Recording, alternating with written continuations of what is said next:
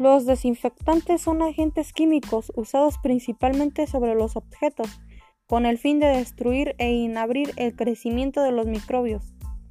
Los productos antibacteriales impiden también la proliferación y desarrollo de bacterias y microorganismos nocivos para la salud. Pero el término es más utilizado en productos específicos para uso personal. Son una alternativa cuando no hay agua ni jabón disponibles. Si utilizas un desinfectante para manos, asegúrate de que el producto contenga al menos un 60% de alcohol.